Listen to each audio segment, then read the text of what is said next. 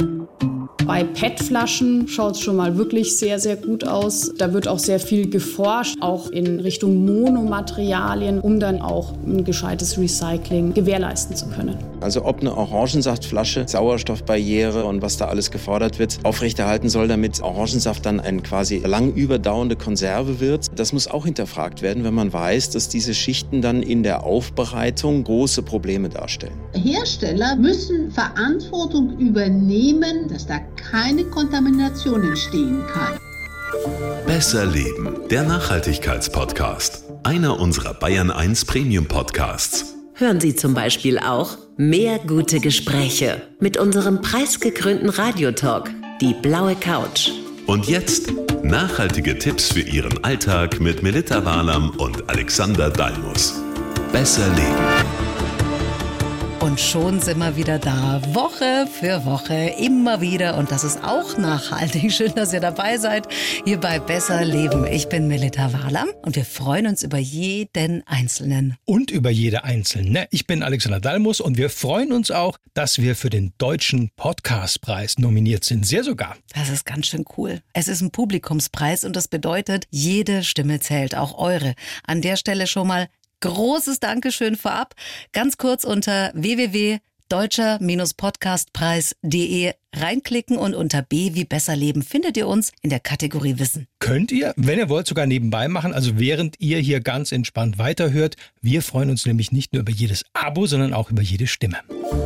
Apropos Publikum. Mit den meisten Reaktionen unter besserleben.bayern1.de gab es zu unserer letzten Folge Welchen Fisch kann ich noch essen? Auf was, lieber Alexander? keine Ahnung. Hast du wohl? Nein. Die meisten Reaktionen gab es auf dein Geständnis, dass du in den 80ern jahrelang gedacht hast, du isst Lachs, dabei war es Lachsersatz. Ja, das sind Kindheitsschicksale, die bewegen. Weißt du, ich habe jetzt erst erfahren, was da für ätzende Farbmittel drin sind. Und Oh. Es, Es, jede Menge Es. ja? Aber du bist nicht alleine. Die Anne aus Karlsruhe hat geschrieben, das ging mir auch so. Ich wurde betrogen. Und Heike aus Thüringen schreibt, das war immer in den Westpaketen drin. Ich dachte auch lange Zeit, Lachs wäre ein knallroter Fisch. Ja, So viel dazu. Jeder hat sein Päckchen zu tragen, sage ich da nur. Aber blicken wir mal voraus. Heute geht's um Recycling, also darum, wie wir noch mehr Plastik, zum Beispiel aus dem gelben Sack, wieder in den Kreislauf bekommen. Zum Beispiel als Nudeltüte, als Bodylotion-Tube, als Toasthülle und, und, und. Ja, viele gehen ja davon aus, dass aus ihrem gesammelten Plastikverpackungsmüll wieder recycelte Verpackungen werden. Also derzeit wird aus einem alten Joghurtbecher kein neuer recycelter Ja. Joghurtbecher, weil es nämlich gar nicht erlaubt ist. Ja, aber gut wäre es eben schon, weil wir hier gerade im Bereich Lebensmittelverpackungen europaweit von ein paar Millionen Tonnen Kunststoffen reden, die wir bislang immer und immer wieder neu produzieren, um sie eben um unsere Lebensmittel drumherum zu machen. Naja, es soll ja auch eben nichts aus der Verpackung in die Lebensmittel rein. Ja, das ist ein wichtiger Punkt. Klar, wir wollen zeigen, was derzeit geht und in Zukunft auch noch gehen könnte. Da ist nämlich einiges gerade am Laufen.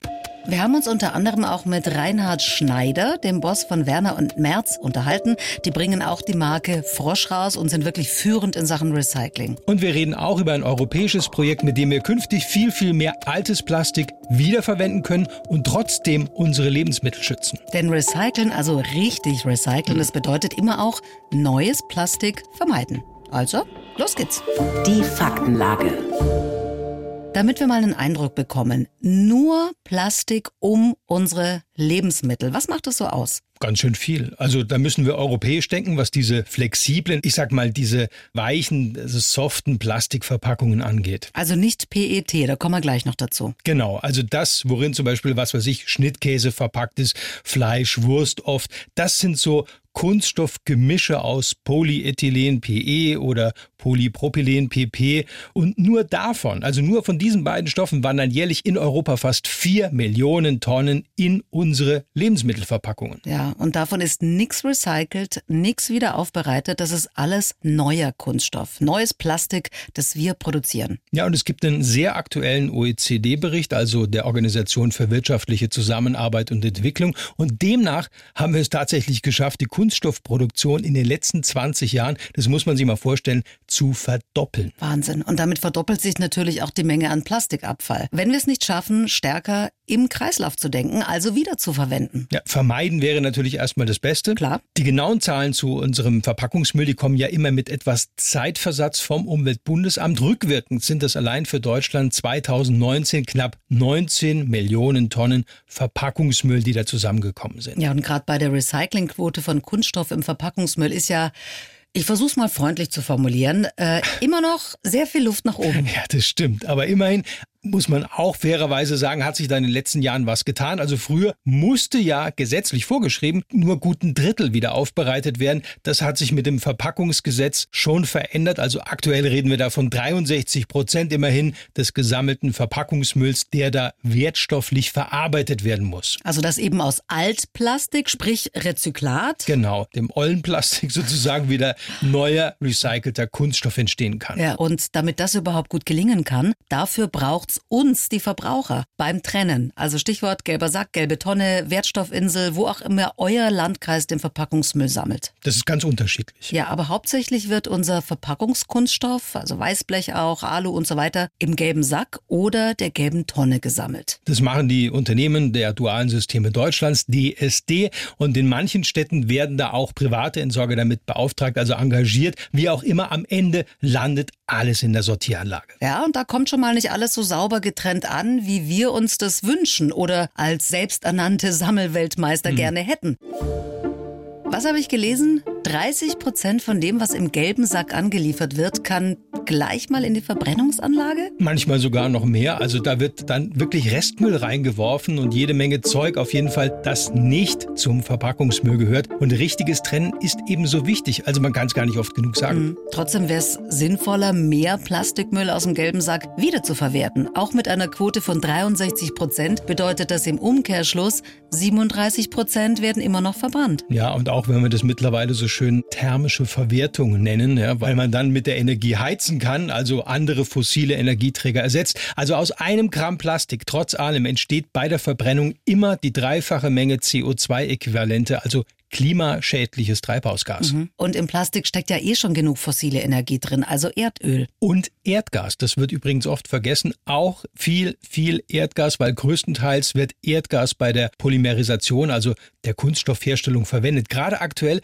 wenn es ums Gassparen geht, das wäre auch ein wichtiger Punkt. Ja klar. Und wenn wir immer neues Plastik herstellen, brauchen wir auch immer neues Erdgas. Das ist eigentlich ganz logisch. Weil wir ja so oft über Klimawandel und die Ursachen reden. Also Plastik, unser aller Kunststoff, so wie wir den derzeit derzeit meistens in unser aller Leben verwenden, produziert, benutzt und eben weggeschmissen wird, trägt das zu dreieinhalb Prozent der globalen Treibhausgasemissionen bei. Also das sind keine Kinkerlitzchen. Und wenn wir diese Materialkreisläufe bei Plastik besser und effektiver schließen, dann könnten wir diesen CO2-Fußabdruck erheblich kleiner machen. Richtig. Also warum das mit dem gelben Sack, der Kreislaufwirtschaft und Verpackungen für Lebensmittel nicht so hinhaut, wie wir das vielleicht gerne hätten, das besprechen wir jetzt. Das Problem. Also kurz zusammengefasst, viele von euch sind sicher, wie ich auch, bislang davon ausgegangen, dass aus einer alten Käseplastikverpackung oder einem Joghurtbecher grundsätzlich wieder erneuer werden kann. Also bei knapp 40 Kilo Plastikmüll pro Kopf und ja, in Deutschland wäre das ja auch toll. Aber das geht gar nicht, weil aus dem gelben Sack gar keine Plastikverpackung wieder zu recycelter Plastikverpackung werden kann. Die Frage ist, warum nicht? Ja, weil vereinfacht gesagt die EU den Verpackungsmüll aus dem gelben Sack oder der gelben Tonne als ja, kontaminiert ansieht, eben als Müll. Und da gibt es den Vorbehalt, dass dieses Material besser nicht nochmal mit unseren Lebensmitteln in Berührung kommt, ist verboten, sagt Axel Subklev von Mülltrennung wirkt, einer Kampagne der dualen Systeme Deutschlands. Zurzeit ist der Einsatz von Rezyklaten, also Sekundärrohstoffe, für die meisten Kunststoffe im Lebensmittelkontakt aus hygienischen Gründen gar nicht erlaubt. Für Flaschen aus PET, also PET, gibt es technische Verfahren, die eine Anwendung als Verpackung für den Lebensmittelbereich da wieder ermöglichen. Die Europäische Kommission bereitet aber gerade eine Verordnung vor, die Rezyklate auch aus der gelben Tonne und dem gelben Sack für Lebensmittelverpackungen gegebenenfalls zulassen könnte. Aber die Hürden für eine solche Zulassung, die werden sehr hoch sein.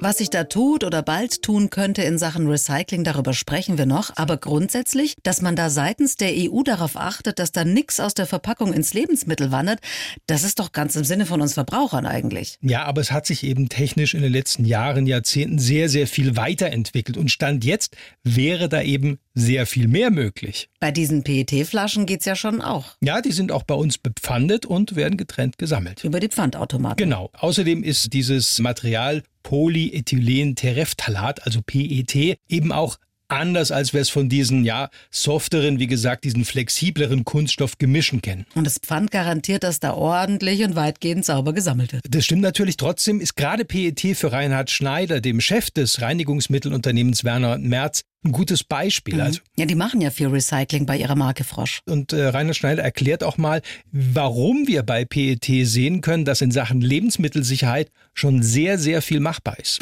Also PET-Rezyklate sind sicher. Das sieht man ja auch daran, dass zum Beispiel in Österreich schon in großem Umfang Mineralwasserflaschen aus dem gelben Sack dann wieder ins Recycling kommen. Und da kann es ja auch sein, dass mal eine Mineralwasserflasche genutzt wurde, um jetzt irrtümlich, ich sag mal, Benzin oder Nitroverdünner drin aufzubewahren. Und die wird natürlich gut äh, vorher aussortiert und selbst kleinste Reste können dann nicht ins Füllgut zurückwandern. Also PET ist da sicher ein Vorreiter. Und was es braucht, damit die Kreislaufwirtschaft in Sachen Plastik überhaupt mal in Schwung kommt, darüber reden wir jetzt. Der Teufel steckt im Detail. Wir haben ganz am Anfang schon darüber gesprochen, dass gerade bei Lebensmitteln so viele Kunststoffmischungen eingesetzt werden. Ja, also in dem Bereich sind es EU-weit fast 90 Prozent. Das ist ganz schön viel von diesen soften, also flexiblen, Mehrschichtverbunden heißt es aus Kunststoff. Wie schon gesagt, da geht es um die Sicherheit und eben den Schutz dann der Lebensmittel. Mhm. Und diese ganzen Schichten, die unterschiedlichen Materialien, die lassen sich wahrscheinlich nicht einfach wieder so voneinander lösen, oder? Ja, das ist eben das Hauptproblem. Da liegen teilweise bis zu sieben Schichten übereinander, unterschiedliche Kunststoffe, unterschiedliche Materialien. Und die kannst du zumindest derzeit kaum voneinander lösen. Und das beeinträchtigt dann natürlich den Recyclingprozess. Wie doof. Dabei hat uns der Recycling-Pionier Reinhard Schneider von Werner und Metz ja auch gesagt, das würde mit einfachen, also mit solchen Monomaterialien eigentlich schon ganz gut gehen. Und zwar jetzt schon.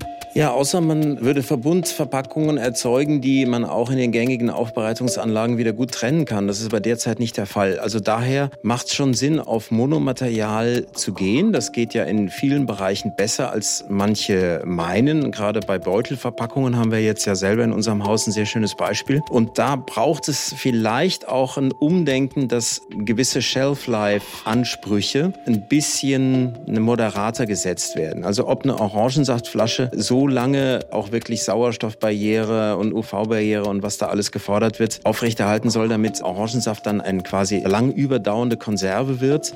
Das muss auch hinterfragt werden, wenn man weiß, dass diese Schichten dann in der Aufbereitung große Probleme darstellen. Habe ich das richtig verstanden? Wenn ich nicht so viele Schichten einziehe, sondern nur einen Kunststoff, also ein Gemisch verwende, dann wären einige Lebensmittel nicht so lange haltbar. Ja, grundsätzlich könnte das die Folge sein. Also statt zwei, drei Jahre wären es dann, was weiß ich, bei Trockenlebensmitteln eben nur noch ein Jahr Mindesthaltbarkeitsdatum. Sowas. Mhm. Okay, na gut, wenn ich das weiß, kann ich mich darauf einstellen und es sammelt sich nicht so viel Kram mir Genau. ein. Also prinzipiell, wenn wir versuchen wollen, mehr altes Plastik, also Rezyklat für Verpackungen herzunehmen, dann braucht's auch verlässliche Standards, also die berühmten DIN-Normen. Die müssen dann natürlich verbindlich und für alle gleich sein. Das sagt auch Carolina Schweig, eine der gefragtesten Verpackungsingenieurinnen Deutschlands. Also da geht es auch nicht nur um Kontamination, sondern es geht eben auch um Festigkeiten, um Prüfbarkeiten, wo man sagt, so was müssen eigentlich Rezyklate aushalten, nach was müssen die eigentlich genormt sein, damit wir viel mehr Sicherheit in diesem komplett neuen Feld bekommen. Und ein erster Impuls, der steht ja auch im Koalitionsvertrag der neuen Regierung drin. Da ist von einer nationalen Kreislaufwirtschaftsstrategie die Rede und da wird ein gesetzlich verankertes Fondsmodell zum Beispiel ins Spiel gebracht, das nicht nur ein recyclingfreundliches Verpackungsdesign, sondern auch den Einsatz eben von Rezyklaten belohnen soll. Also frisches Plastik ist immer noch viel zu billig. Also braucht's eine Art Plastiksteuer. Also wenn man den Einsatz von Rezyklat ankurbeln möchte, dürfte man eigentlich daran nicht vorbeikommen. Aber vielleicht mal blöd gefragt, wenn ich dieses Altplastik, also dieses Rezyklat, eh nicht einsetzen darf. Na, ein bisschen was geht schon. Du meinst jetzt im Bereich PET? Zum Beispiel, also bei PET-Flaschen wird ja bald ein Mindestanteil Pflicht. Also viele werben ja auch jetzt schon damit, dass ihre PET-Flaschen zu 100 Prozent aus Rezyklat sind. Mhm. Das ist ja prima und auch sinnvoll und wichtig, aber es würde ja sogar im Bereich Lebensmittel auch noch ein bisschen was gehen, weil bis zu einem gewissen Anteil kann Rezyklat beispielsweise in Folien eingearbeitet mhm. werden, wenn die, mal ganz platt gesagt, nicht direkt mit dem Lebensmittel in Berührung kommen. Genau, so als Drumrum-Verpackung. Genau, wenn dahinter noch eine Barriereschicht kommt, dann geht's. Aber das wird kaum bis gar nicht in der Praxis angewendet, sagt Reinhard Schneider von Werner und Merz. Ich finde es ein Unding, dass sich leider noch zu viele Lebensmittelhersteller noch nicht mal an diese 5% heranmachen, weil die sagen, naja, mehr als 5% dürfen wir ja eh nicht, dann lassen wir es ganz. Sondern man sollte das zumindest mal ausschöpfen, weil das sind sehr, sehr große Volumina, die auch in der Lebensmittelindustrie dort an Verpackungsmaterial gebraucht werden und man sammelt dann auch Erfahrungen, um über eine Weiterentwicklung dieser Technologien dann auch auf sehr sicherem Wege noch höhere Beimengungen von diesen Rezyklaten machbar machbar zu gestalten. Und vor allem wäre das auch ein Signal an die Behörde in Brüssel, zu sagen, dass die Lebensmittelindustrie überhaupt ein Interesse hat, diese Grenze nach oben zu verschieben. Weil die sagen sich in Brüssel natürlich auch, solange noch nicht mal die 5% ausgeschöpft werden, warum sollten wir daran arbeiten, die 5%-Klausel wegfallen zu lassen oder zu erhöhen? Was sich auf der Ebene tut in Sachen Forschung und in welchen Bereichen jetzt schon viel altes Plastik eingesetzt wird, darüber reden wir jetzt. Gibt es neue Ansätze? Wir haben das schon angerissen. PET ist ein gutes Beispiel dafür, was möglich ist, wenn die Politik steuert und die Industrie plötzlich ein Interesse hat, in dem Bereich was zu tun. Ja, auch weil es eben gut ist fürs Image zu sagen, hey, wir setzen nicht nur 25 Prozent altes Material ein, sondern schaffen sogar 100. Also auf jeden Fall ist seit einiger Zeit Bewegung in der Geschichte. Das sagte auch Professor Caroline Hauser. Die ist Lebensmittelchemikerin und forscht an der TH Nürnberg Standort Neumarkt in Sachen Verpackungen. Die Wasch- und Reinigungsmittelbranche macht das so ein bisschen vor und da ist es, wie gesagt, auch wirklich erstmal einfacher natürlich zu rezyklieren, Rezyklat zu nehmen für die Verpackung. Das sind die Ansprüche eben nicht so hoch wie für unsere sicheren Lebensmittel. Das ist natürlich, die müssen sicher sein, das müssen wir gewährleisten. Aber bei PET-Flaschen schaut es schon mal wirklich sehr, sehr gut aus. Und da wird sehr viel getan, da wird sehr viel investiert, da wird auch sehr viel geforscht. Es geht auch immer weiter, auch in Forschungsprojekten, wo wir jetzt tätig sind, in Richtung Monomaterialien, was wirklich wichtig ist, um dann eben auch ein gescheites Recycling gewährleisten zu können. Also Beutel und Flaschen für Reinigungsmittel, Waschmittel, Flüssigseifen, Duschgels, das alles gibt's teilweise schon aus altem Plastik. Genau, und im nächsten Schritt geht's jetzt darum, mehr altes Plastik auch in den heikleren Bereichen, sage ich mal, also Cremes und Bodylotions und sowas einzusetzen. Und da, sagt die Verpackungsingenieurin Carolina Schweig, muss jetzt richtig getestet und probiert werden. Das heißt aber, die Hersteller müssen mehr in die Verantwortung gehen, müssen Verantwortung übernehmen dafür, dass das, was sie da einsetzen wollen, auch getestet wird und das heißt Charge für Charge testen, dass da keine Kontamination entstehen kann. Und das ist, glaube ich, der richtige Weg. Also zu gucken, weil das wollen wir in der EU. Wir wollen Kreisläufe. Wir wollen viel, viel sauberer noch trennen als das, was wir jetzt haben. Wir wollen diese Kontaminanten möglichst reduzieren. Wir wollen ausschließen, dass da irgendwelche Wechselwirkungen zwischen Produkt und irgendwelchen Altstoffen da passiert.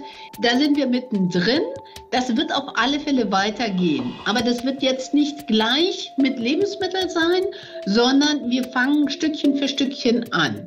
Aber das hört sich doch zumindest schon mal zuversichtlich an. Und ich sage an dieser Stelle auch immer gerne, mehr Weg gibt's auch schon in ganz vielen Bereichen. Haben wir auch in einer Folge von Besser Leben schon mal vorgestellt. Vom Waschmittel bis zum Duschgel bis hin zum Tomatenketchup ja. sogar. Mehrweg ist immer eine Alternative, um noch mehr Plastik zu vermeiden. Und jetzt noch das kleine bisschen extra Nachhaltigkeit, der Blick in die Zukunft.